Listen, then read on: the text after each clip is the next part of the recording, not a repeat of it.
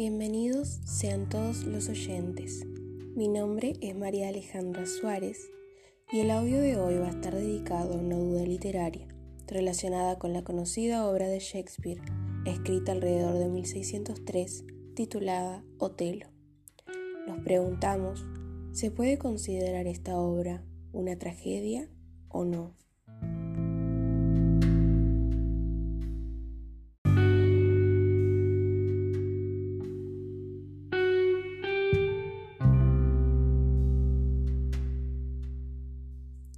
Consideremos en todo momento que cuando utilicemos el término tragedia, no nos referiremos a su significado cotidiano, sino más bien al uso que se le da en la literatura como un género literario.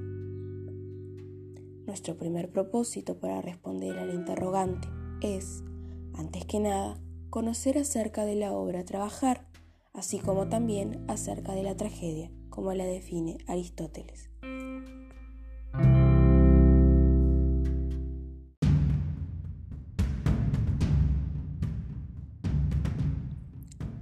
Otelo se trata de una obra escrita por William Shakespeare, famoso poeta y autor teatral inglés. La historia comienza cuando Iago expone su odio, envidia y celos por Otelo, ya que considera que él no es merecedor del puesto de alférez y que el moro no es digno del rango de regidor en Chipre. De esta forma, planea crear injurias en contra de la recientemente esposa de Otelo, Desdémona y en contra del actual teniente, Casio, así como aliarse a Rodrigo, un noble de menor rango enamorado de Desdémona, para concretar una serie de planes que tiene para alcanzar su venganza injustificada. Otelo, envuelto por la pasión y los celos, y habiendo caído en las artimañas de Iago, asesina a Desdémona en su habitación. Emilia, doncella de Desdémona, pone en evidencia las malas intenciones de su esposo Iago, y Otelo, al descubrir la verdad y tras enfrentar su grave error ocasionado por sus celos injustificados, decide morir por mano propia. Tras este breve argumento, somos capaces de tener una ligera idea de la trama principal de esta obra.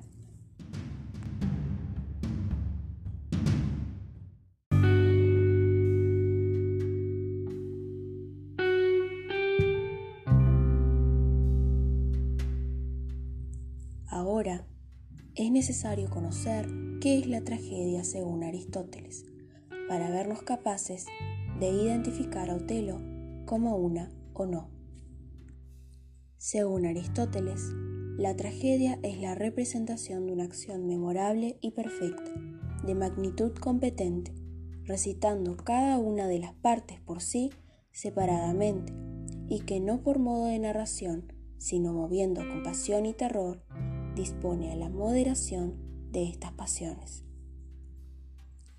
Aristóteles toma gran atención a la tragedia, la cual la define como imitación de una acción de carácter elevado y completa, dotada de cierta extensión, en un lenguaje agradable y llena de belleza. Se entiende por lenguaje agradable al que posee ritmo, musicalidad y melodía. Asimismo, debe entenderse por belleza a que las partes son realizadas solamente con ayuda de la métrica, mientras que otras, por el contrario, lo son por medio de la melodía. Se trata de una especie particular según sus diversas partes, imitación que ha sido hecha o lo es por personajes en acción y no por medio de una narración. Esta mueve a la compasión y al temor, pues a través de la obra busca generar en el espectador la purificación propia de estos estados emotivos. En otras palabras, la tragedia se presenta como imitación de una acción esforzada y completa, de cierta amplitud, en un lenguaje limpio, con ritmo y armonía. Los personajes, por su parte, actúan de tal manera que mediante la compasión y el temor lleva a cabo la purgación del espectador de sus afecciones. Hasta aquí queda claro que el efecto específico de la tragedia es la catarsis. Aristóteles establece rígidamente las características que debe tener la tragedia en general, entre las cuales están la imitación de una acción esforzada y completa de cierta amplitud y las unidades de tiempo, espacio y acción. A pesar de que fueron establecidas de forma determinada las características y cualidades con las que una obra debería cumplir para ser considerada tragedia, Shakespeare escribe sus obras de diferente manera en cuanto a dichas cualidades, pero retoma un concepto primordial del teatro griego, la catarsis, conservando así el efecto esencial de la tragedia.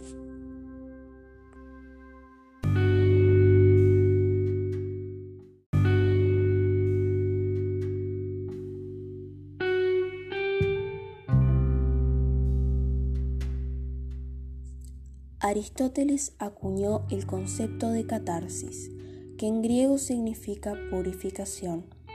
Su idea es que el buen arte, aun entendiendo por eso algo más cercano a lo que hoy llamaríamos técnica, hace un servicio importante a la elevación del espíritu, al ennoblecimiento del alma, porque afina los sentimientos ajustándolos a la realidad, nos hace sentir atracción por lo atractivo y repugnancia por lo repulsivo.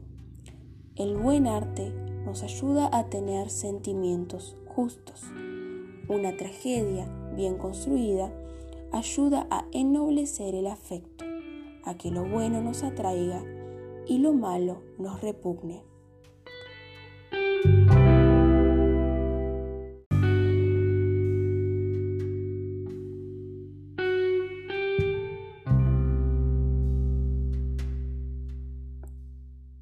El término catarsis se emplea para referirse a la purificación que se produce en el espectador de una obra de teatro cuando éste se identifica con los personajes y transita por las mismas emociones que están viviendo sobre la escena.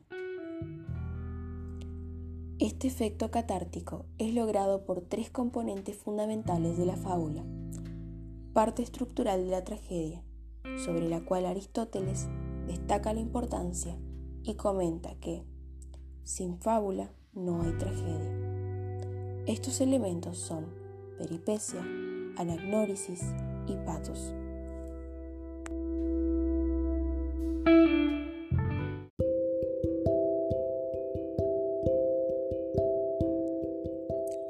¿Dónde los identificamos entonces en Otelo? Comenzando por la peripecia, Conozcamos que es el acontecimiento que supone un punto de inflexión, un giro en la suerte de los personajes. Este momento es clave en la obra de Shakespeare, el cual reconocemos como el asesinato de Desdémona, cuya muerte cambia completamente el destino de cada personaje en la historia. La anagnórisis significa la visualización por parte del personaje de los símbolos o señales que hasta entonces estaban presentes, pero que él no había notado, así como el reconocimiento de sus errores. Aquí hablamos de cuando Telo se vuelve conocedor de la realidad y entiende la culpabilidad de Iago y suya, reconociendo su error al asesinar a su esposa. El término patos se define como el dolor que ocasiona la realidad. En este caso pensamos en que Otelo, una vez habiendo reconocido su error, se muestra arrepentido y horrorizado por lo que le hizo su esposa al actuar de manera impulsiva y cegado por los celos.